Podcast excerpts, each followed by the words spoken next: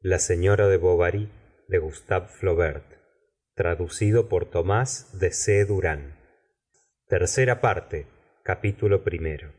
M león mientras estudiaba derecho había frecuentado regularmente la cabaña donde hasta obtuvo muy hermosos éxitos con las grisetas que le encontraban el aire distinguido era el más juicioso de los estudiantes.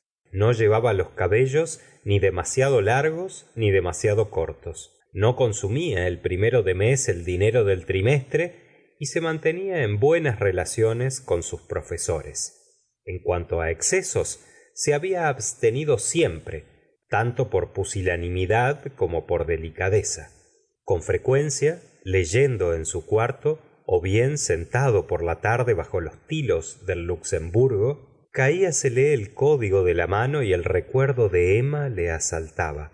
Pero poco á poco aquel sentimiento se debilitó y otras ansias se acumularon sobre él aunque persistió sin embargo á través de ellas porque león no perdía del todo la esperanza y sentía como una promesa incierta que se mecía en el porvenir cual fruto de oro suspendido entre follaje fantástico. Al volver á ver á emma después de tres años de ausencia su pasión despertó.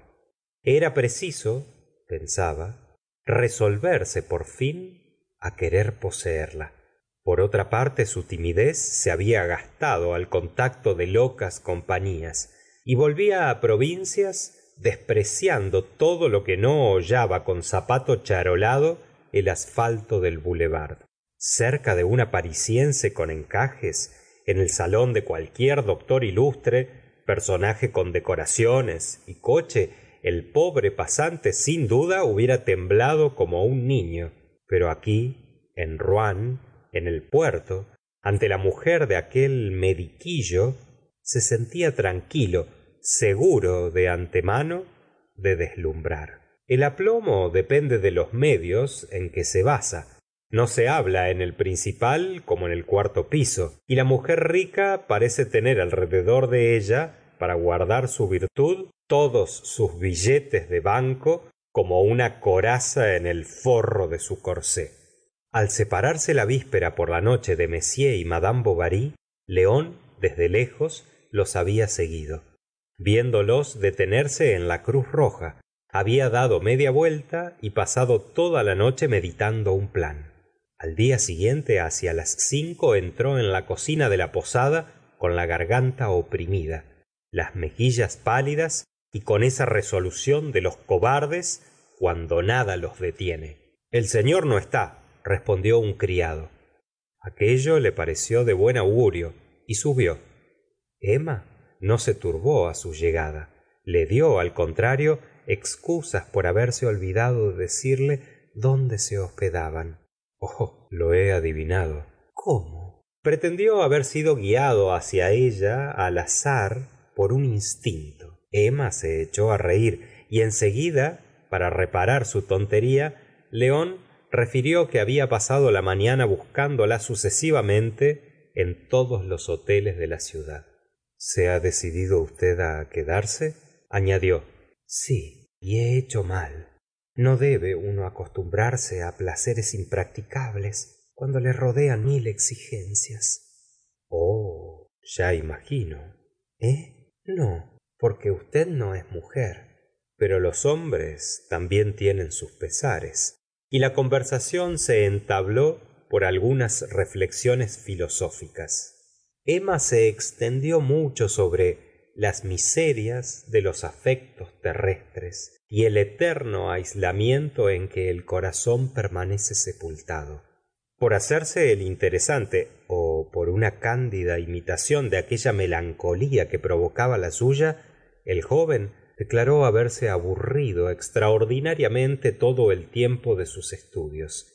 El derecho le irritaba otras vocaciones le atraían y su madre no cesaba en sus cartas de atormentarlo.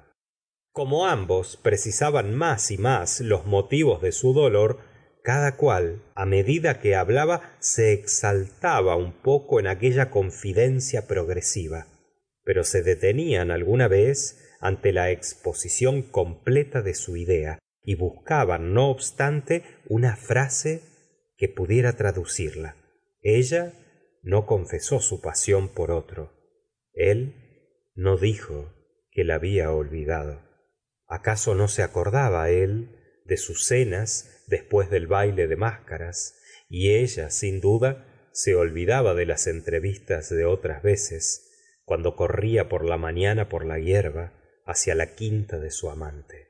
Los ruidos de la ciudad apenas llegaban hasta ellos y la habitación muy pequeña parecía hecha expresamente para estrechar su soledad. Emma vestida con un peinador de bombacy apoyaba su moño contra el respaldo de un viejo sillón.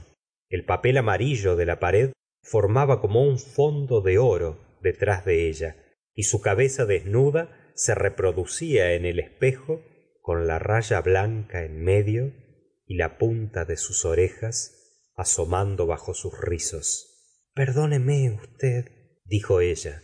Le aburro con mis eternas quejas. No jamás jamás. Si usted supiera continuó elevando al techo sus hermosos ojos en los que brotaba una lágrima.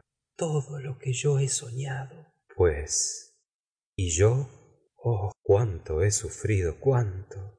A menudo salía de mi casa marchaba á través de las calles me deslizaba á lo largo de los muelles aturdiéndome con el ruido de la multitud sin poder desterrar la obsesión que me perseguía.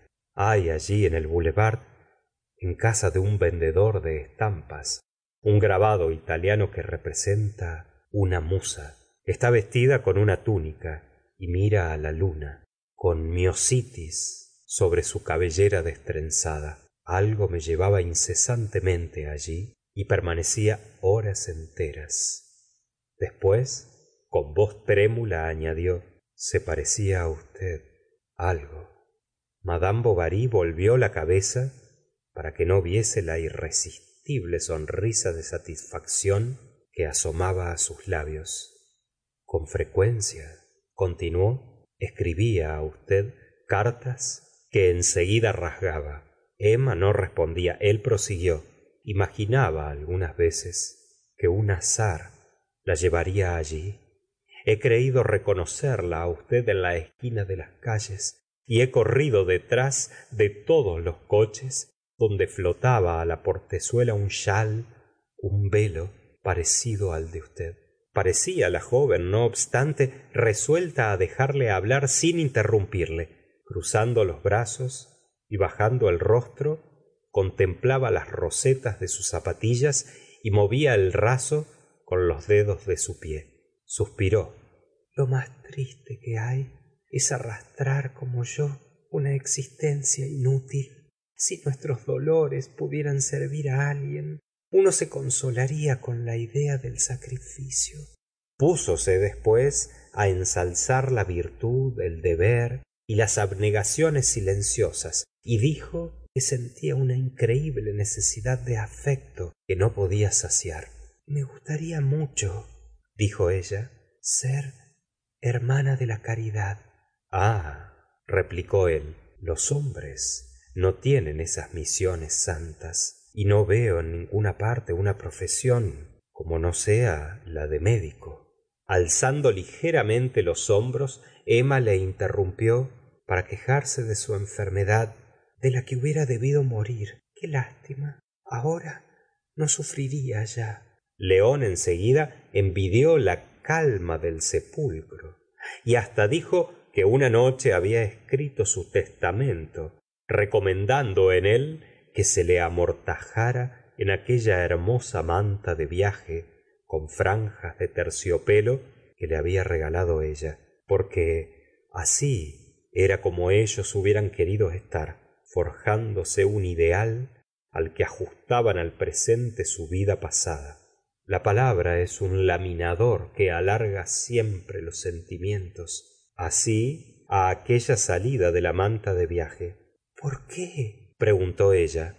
Por qué león titubeaba porque la he amado á usted mucho y felicitándose de haber franqueado la dificultad con el rabillo del ojo su fisonomía.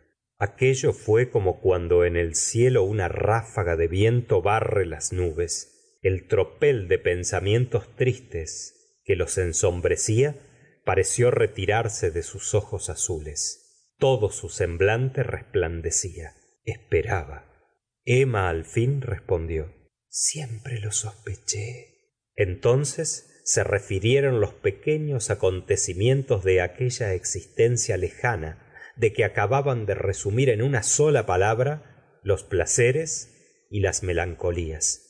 El se acordaba de la cuna de clemátidas los vestidos que ella había llevado los muebles de su habitación toda su casa. Y nuestros pobres cactus dónde están el frío los ha matado este invierno. Ah cuánto he pensado en ellos. Con frecuencia he vuelto á verlos con la imaginación. Cuando en las mañanas de estío el sol hería las celosías y yo divisaba vuestros dos brazos desnudos que pasaban entre las flores. Pobre amigo dijo ella tendiéndole la mano. León súbitamente pegó á ella sus labios. Después cuando hubo respirado largamente exclamó usted era en aquel tiempo para mí no sé qué fuerza incomprensible que cautivaba mi vida. Una vez por ejemplo fui á casa de usted pero usted no se acuerda sin duda. Sí dijo continúe usted. Estaba usted abajo en la antecámara dispuesta á salir sobre el último peldaño. Llevaba un sombrero con florecillas azules y sin ninguna invitación por su parte á pesar mío yo la seguí. A cada minuto comprendía más y más mi ligereza pero continuaba andando cerca de usted no atreviéndome á seguirla por completo y no queriendo abandonarla. Cuando usted entraba en una tienda yo permanecía en la calle y la miraba por la vidriera quitarse los guantes y contar el dinero sobre el mostrador. En seguida llamó usted en casa de madama tuvache. Abrieron y permanecí como un idiota ante la grande y pesada puerta que se cerró tras de usted. Madame bovary oyéndole se asombraba de ser tan vieja. Todas aquellas cosas que resucitaban parecíale que alargaban su existencia. Aquello constituía manera de inmensidades sentimentales que se transportaba y decía de tiempo en tiempo en voz baja y con los párpados medio entornados es verdad es verdad es verdad.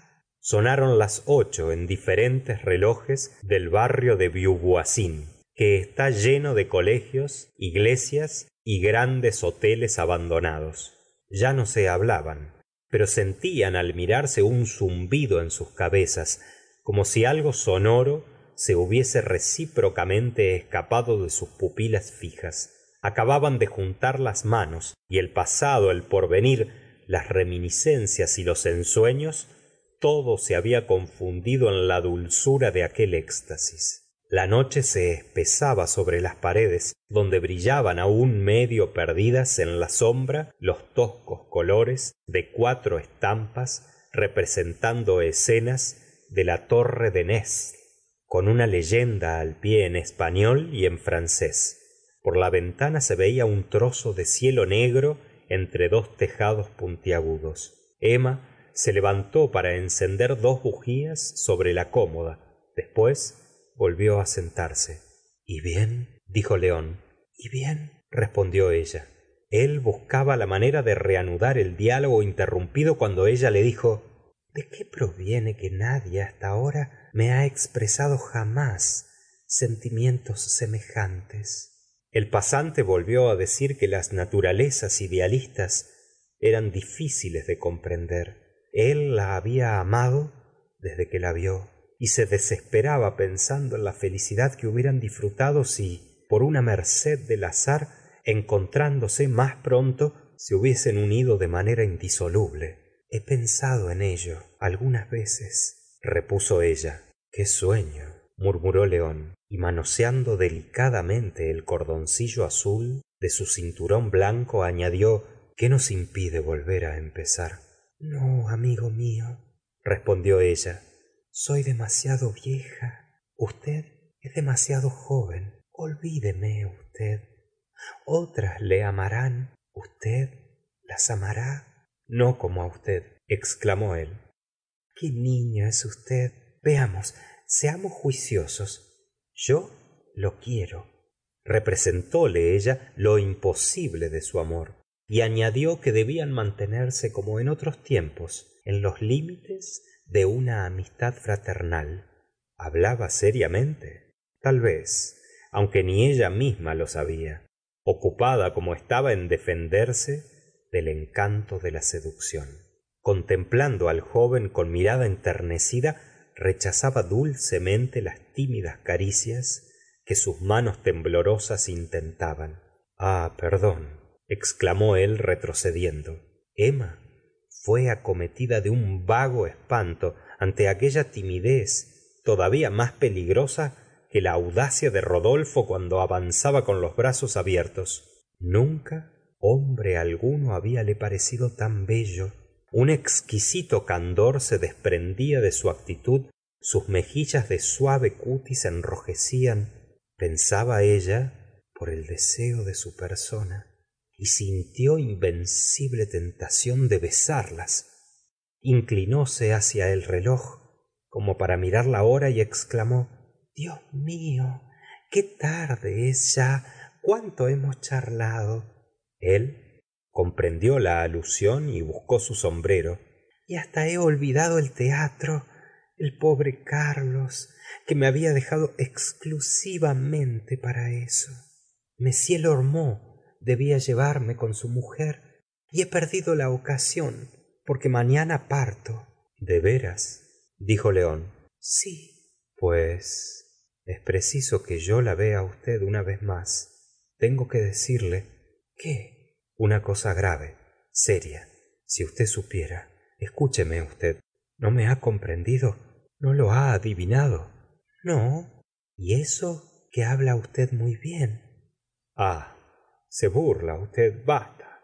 Basta. Haga usted por favor de modo que yo la vea una sola vez una vez más. Pues bien. Y se detuvo. Luego añadió oh aquí no donde usted quiera. Quiere usted pareció reflexionar y dijo con tono breve mañana á las once en la catedral. Iré dijo él apoderándose de sus manos que ella retiró. Como se encontraban ambos en pie él detrás y emma con la cabeza baja se inclinó sobre su cuello y la besó apasionadamente en la nuca pero usted está loco. Usted está loco. Dijo ella con risa sonora en tanto que los besos se multiplicaban. Entonces león avanzando la cabeza por encima de su hombro pareció buscar el consentimiento de sus ojos. Estos cayeron sobre él llenos de majestad glacial. León hizo ademán de retirarse pero permaneció en el umbral. Después murmuró con voz temblorosa. Hasta mañana. Ella respondió con un movimiento de cabeza y desapareció como un pájaro en la sala de al lado. Por la noche escribió á león una extensa carta en la que se disculpaba por no asistir á la cita. Todo había acabado decía y para que su dicha existiese no debían volver á encontrarse. Pero cuando la hubo cerrado como no sabía las señas de león se encontró en situación apurada. Yo misma se la daré dijo. El ha de venir.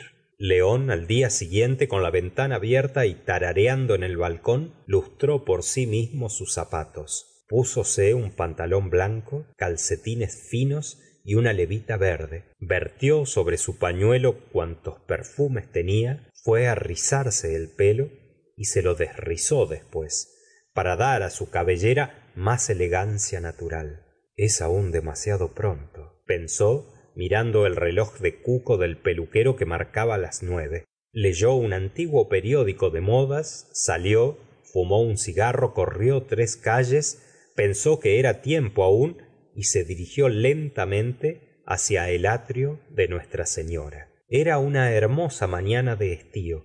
Las joyas relucían en las platerías y la luz que llegaba oblicuamente sobre la catedral lanzaba reflejos á las hendiduras de las piedras grises.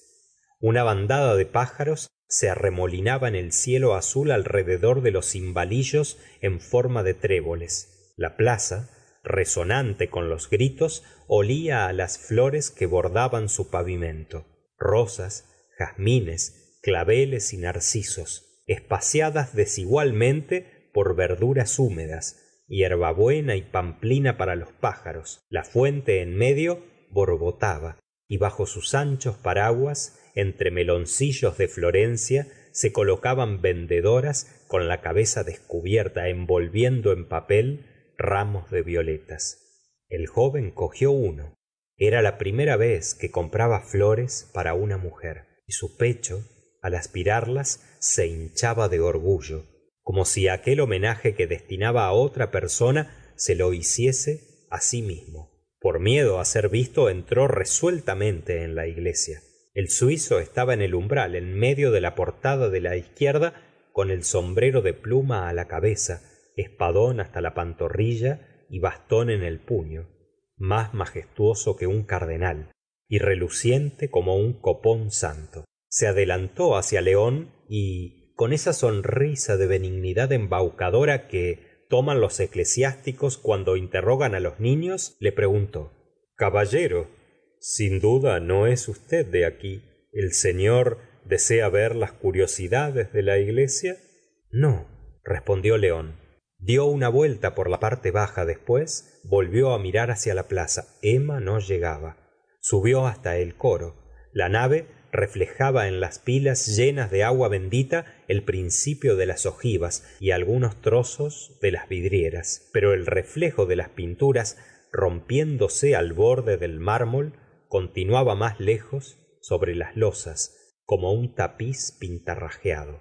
La fuerte luz de fuera se introducía en la iglesia en tres rayos enormes por las tres portadas abiertas. De tiempo en tiempo por el fondo un sacristán pasaba haciendo ante el altar la oblicua genuflexión de los devotos apresurados. Las arañas de cristal pendían inmóviles. En el coro ardía una lámpara de plata y de las capillas laterales partes sombrías de la iglesia se escapaban algunas voces como exhalaciones de suspiros al son de una verja que se cerraba repercutiendo su eco en las altas bóvedas. León con paso grave marchaba junto á los muros. Jamás la vida le había parecido tan buena. Ella iba á venir al instante encantadora agitada expiando tras sí las miradas que le seguían y con su vestido de volantes su lente de oro sus botitas diminutas con toda clase de elegancias de que él no había gustado y con la inefable seducción de la virtud que sucumbe. La iglesia como un boudoir gigantesco se preparaba para ella. Las bóvedas se inclinaban para recoger en la sombra la confesión de su amor. Los vidrios resplandecían para iluminar su rostro y los incensarios iban á arder para que ella apareciese como un ángel entre el humo de los perfumes. Y no venia se sentó en una silla y sus ojos se encontraron con una vidriera azul donde se veían barqueros que conducían cestas. La miró largo tiempo atentamente contó las escamas de los peces y los ojales de los justillos mientras que su pensamiento vagaba en busca de emma. El conserje aparte se indignaba interiormente contra aquel individuo que se permitía admirar solo la catedral. Le parecía que se portaba de una manera monstruosa que le robaba en cierto modo y que casi cometía un sacrilegio. Un roce de seda en las losas el contorno de un sombrero una manteleta negra era ella. León se levantó corrió á su encuentro. Emma estaba pálida caminaba de prisa leed le dijo tendiéndole un papel. Oh no y bruscamente retiró su mano para entrar en la capilla de la virgen donde arrodillándose junto á una silla se puso á rezar. El joven se irritó de aquel capricho devoto sintió luego cierto encanto al verla en plena cita tan absorta en las oraciones como una marquesa andaluza. Después no tardó en incomodarse porque no concluía. Emma oraba ó más bien se esforzaba en orar esperando que le inspirase el cielo alguna resolución súbita y para atraer el auxilio divino se llenaba los ojos de los resplandores del tabernáculo aspiraba el perfume de las violetas blancas que se abrían en los jarrones y prestaba oído al silencio de la iglesia que no hacía más que aumentar el tumulto de su corazón. Se levantó y ambos iban á salir cuando el suizo se acercó rápidamente diciendo la señora sin duda no es de aquí. La señora desea ver las curiosidades de la iglesia eh no exclamó el pasante. Por qué no replicó emma que buscaba amparo á su virtud vacilante en la virgen en las imágenes en las tumbas en todo. Entonces á fin de proceder con orden el suizo los condujo hasta la entrada cerca de la plaza donde mostrando con su bastón un gran círculo de baldosas negras sin inscripciones ni cinceladuras hé aquí dijo majestuosamente la circunferencia de la hermosa campana de amboise. Pesaba cuarenta mil libras. No había otra igual en toda europa. El obrero que la fundió se murió de alegría. Vamos dijo león. El buen hombre volvió á ponerse en marcha. Después tornando á la capilla de la virgen extendió los brazos con ademán sintético de demostración y más orgulloso que un propietario campesino enseñando sus frutales dijo esta sencilla losa cubre á pedro de breze señor de la varena y de brissac gran mariscal del pitou y gobernador de normandía muerto en la batalla de montlhery el de julio de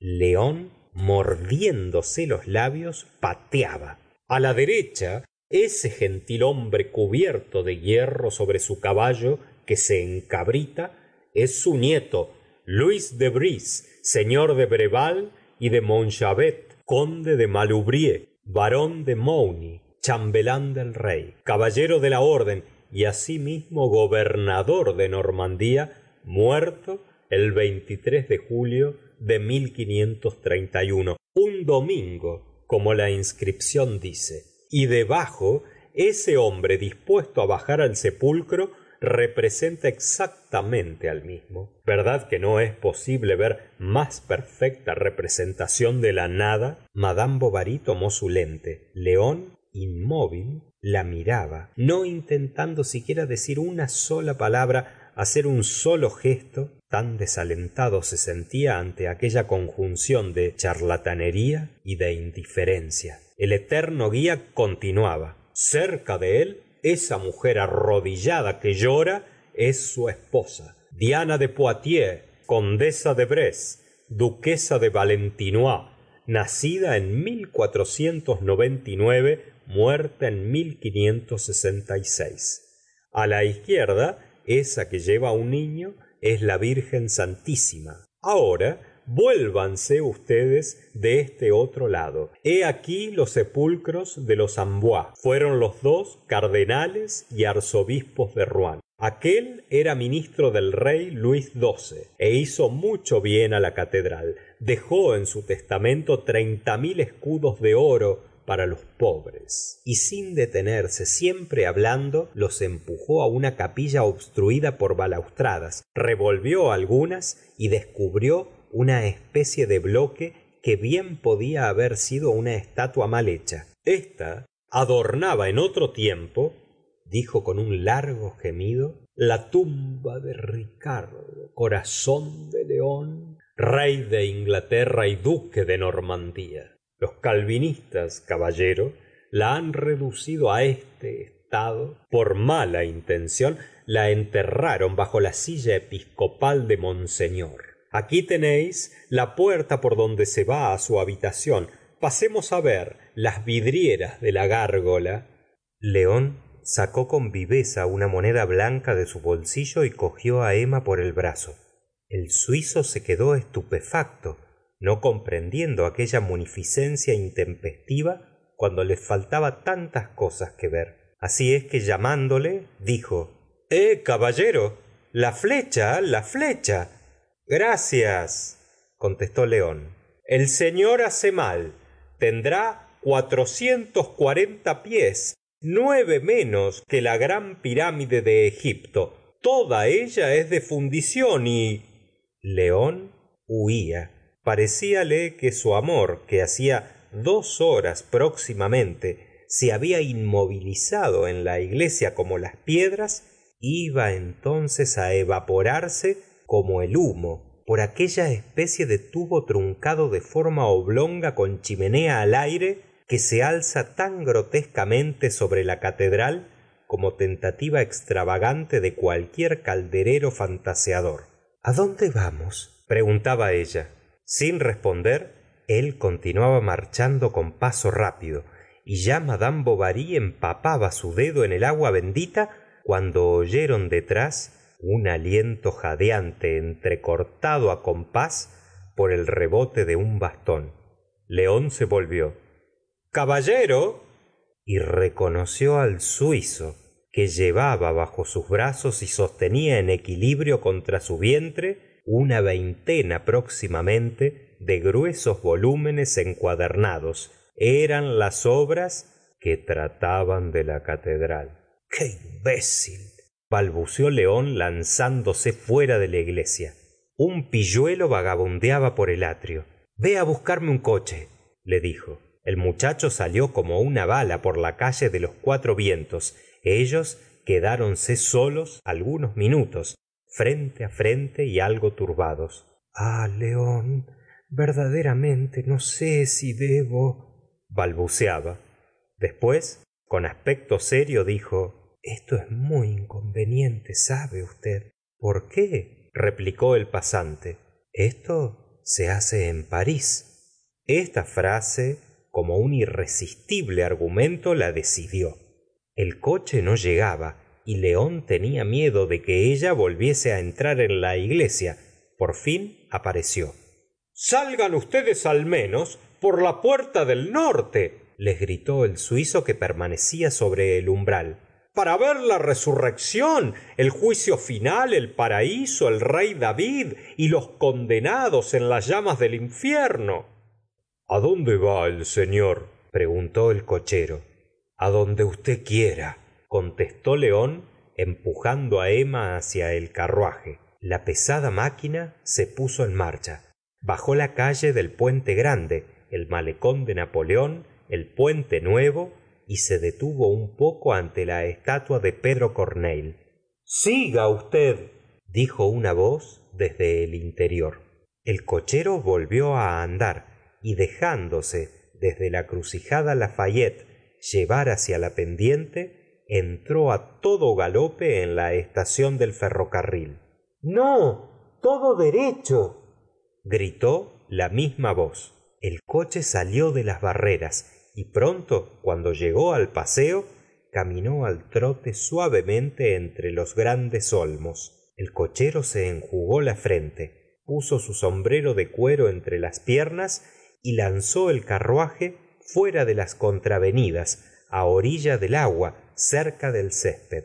Fué á lo largo del río por el camino de sirga empedrado de guijarros pelados del lado de oisel más allá de las islas. Pero de repente se lanzó á través de quatremares sotteville la grande chaussée la calle de elbeuf é hizo su tercera parada ante el jardín de plantas. Ande usted exclamó la voz más furiosamente y en seguida continuando su carrera pasó por saint sever por el muelle de curandiers por el de meules otra vez por el puente por la plaza des champs de mars y detrás de los jardines del hospital donde los viejos con chaqueta negra se paseaban al sol á lo largo de una terraza completamente cubierta por la hiedra. Volvió á subir el boulevard recorrió el de cauchojse después todo el mont riboudet hasta el lado de deville. Dió la vuelta y entonces sin dirección fija vagó al azar. Se le vio en en lescure en el monte gargan en el rouge mare en la plaza de gaillardois calles de la maladrerie y dinanderie delante de saint romain saint vivian saint ante la aduana en la baja ville tour en las tres pipas y en el cementerio monumental. De cuando en cuando el cochero desde su asiento lanzaba á las tabernas miradas desesperadas. No comprendía aquel furor de locomoción que impulsaba á aquellos individuos á no querer detenerse.